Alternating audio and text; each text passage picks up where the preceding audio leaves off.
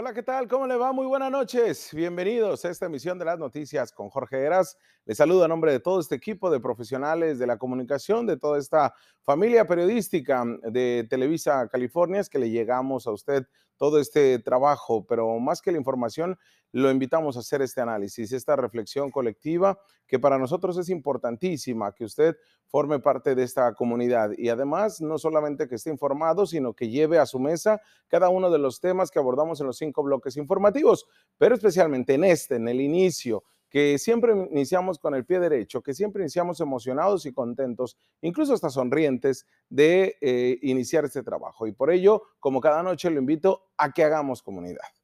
Mire, desde el inicio del Plan Nacional de Vacunación contra COVID-19, se han aplicado 16 millones 985 mil dosis de vacunas. ¿Sí? 16 millones hasta este martes, es decir, hasta el día de ayer de las cuales 6.390.000 son personas que ya tienen el esquema completo con una o con dos inyecciones.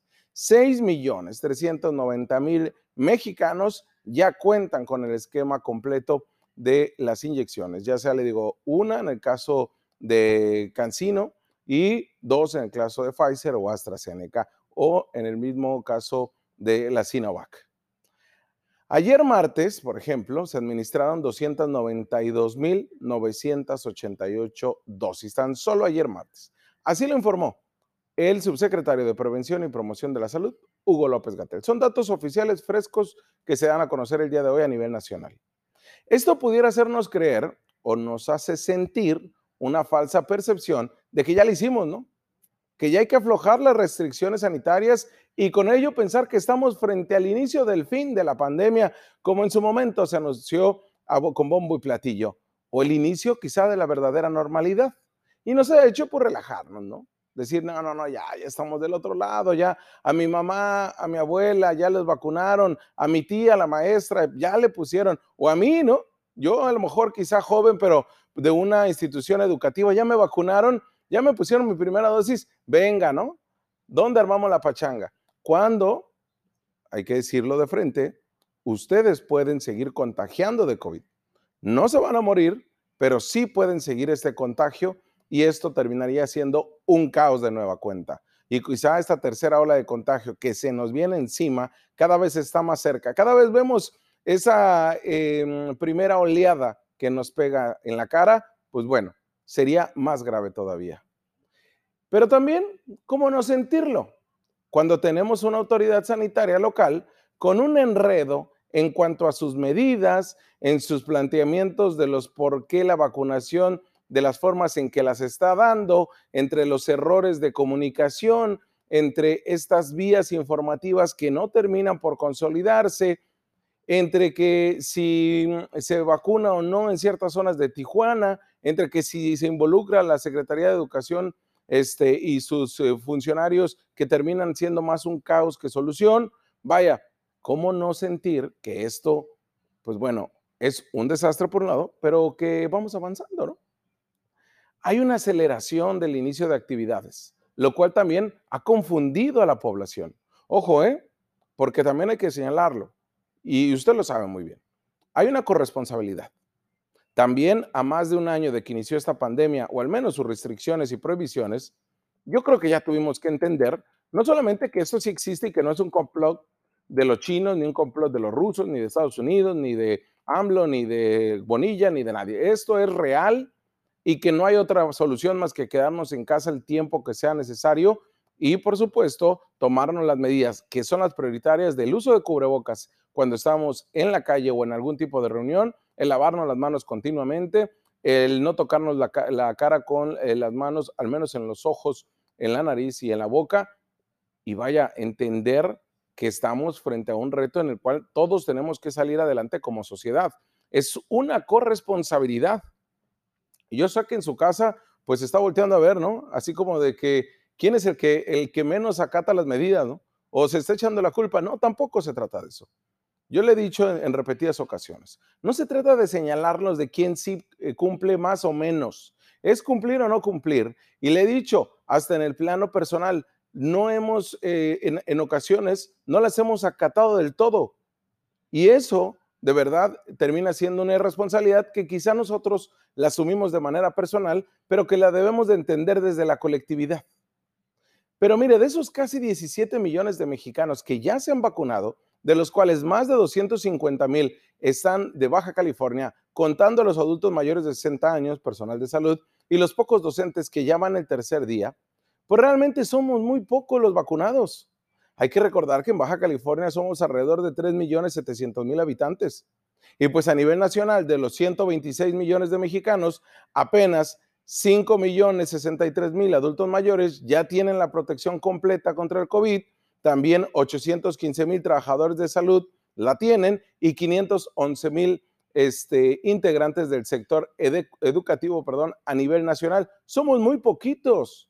No hay una inmunidad de rebaño todavía y estamos lejos de que eso se considere. Ya iremos en mayo por la vacunación a adultos mayores de 50 años, los cuales son 400 mil en Baja California, de los cuales solamente se vacunarían alrededor de 300 mil. Vaya, es un reto que es poco a poco y eso no nos exime de seguir cumpliendo con las medidas.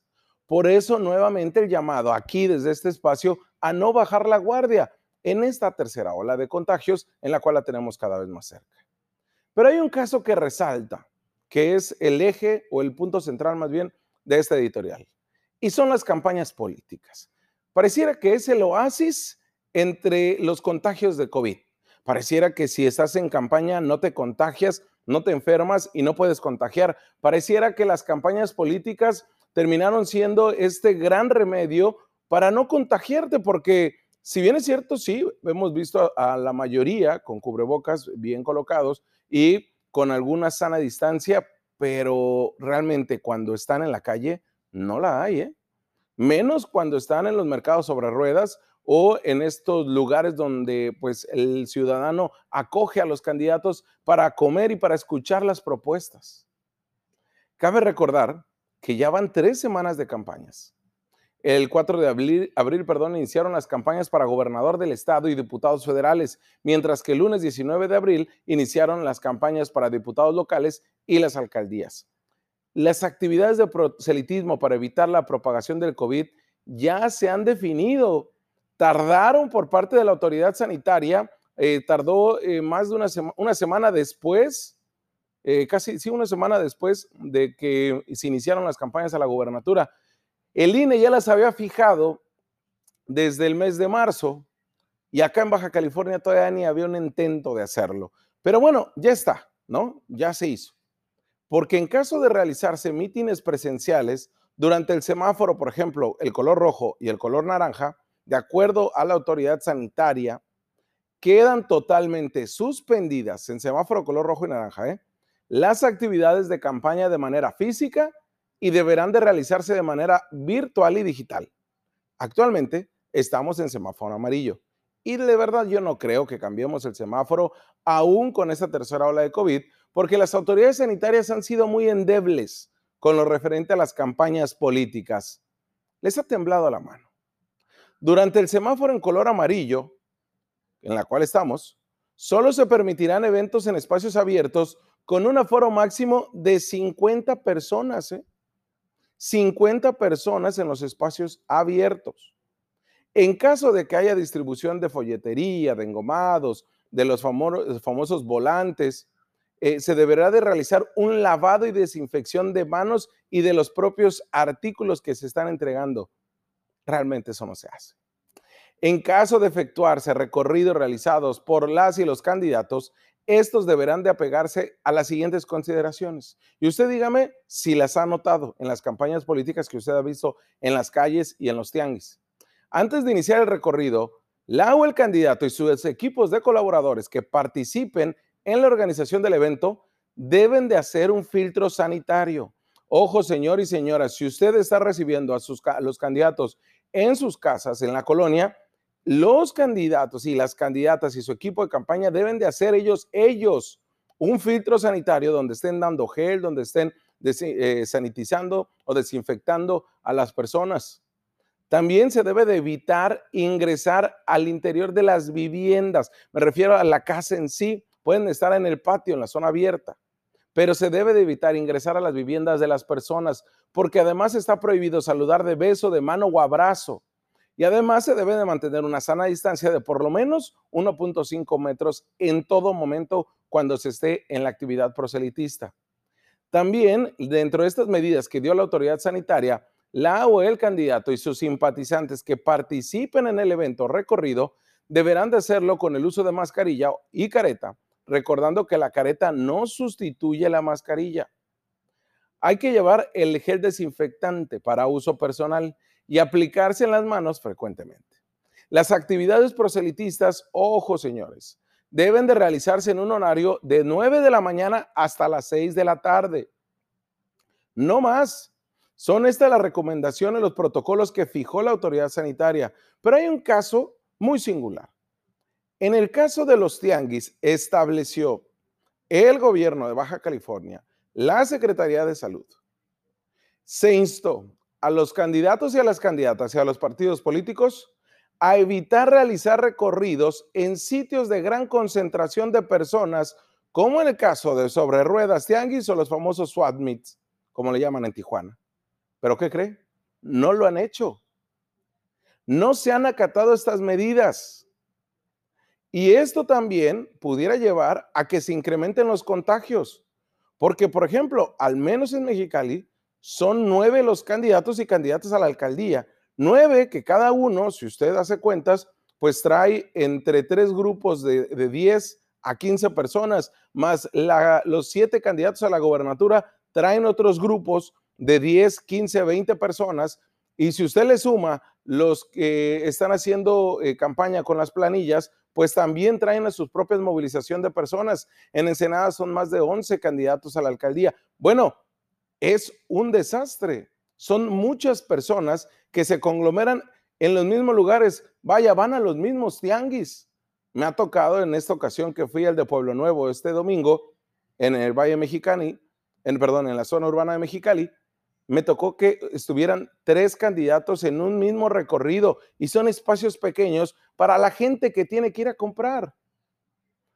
El secretario ejecutivo del Instituto Nacional Electoral, del INE, el mexicalense Edmundo Jacobo Molina, señaló que los lineamientos sanitarios que se deben de guardar durante las campañas políticas para evitar contagios de COVID, ¿qué cree? Son una recomendación. Por lo que al no ser obligatorios, pues no hay sanciones para los candidatos y candidatas que incumplan con las medidas de sanidad. Pues con razón ahí los cumple. La Autoridad Electoral Federal sostuvo que no cuentan con un despliegue suficiente, ni expertos, ni el conocimiento apropiado en policía sanitaria para andar detrás de cada actividad proselitista en el país. El secretario ejecutivo del INE señaló que sin duda la pandemia les ha rebasado en términos de conocimiento para hacer una dictaminación correspondiente y por eso optaron a hacer recomendaciones, recomendaciones, no prohibiciones, a los candidatos y candidatas de los partidos políticos. El INE indicó que las autoridades de salud de cada entidad serán las dependencias que vigilarán si se cumplen o no con los protocolos sanitarios en las campañas políticas, ya que no tienen la capacidad y el personal para revisar a los candidatos y no cuentan con la experiencia en esos temas sanitarios. Alonso Pérez Rico, el secretario de Salud, ¿qué dijo referente a este tema?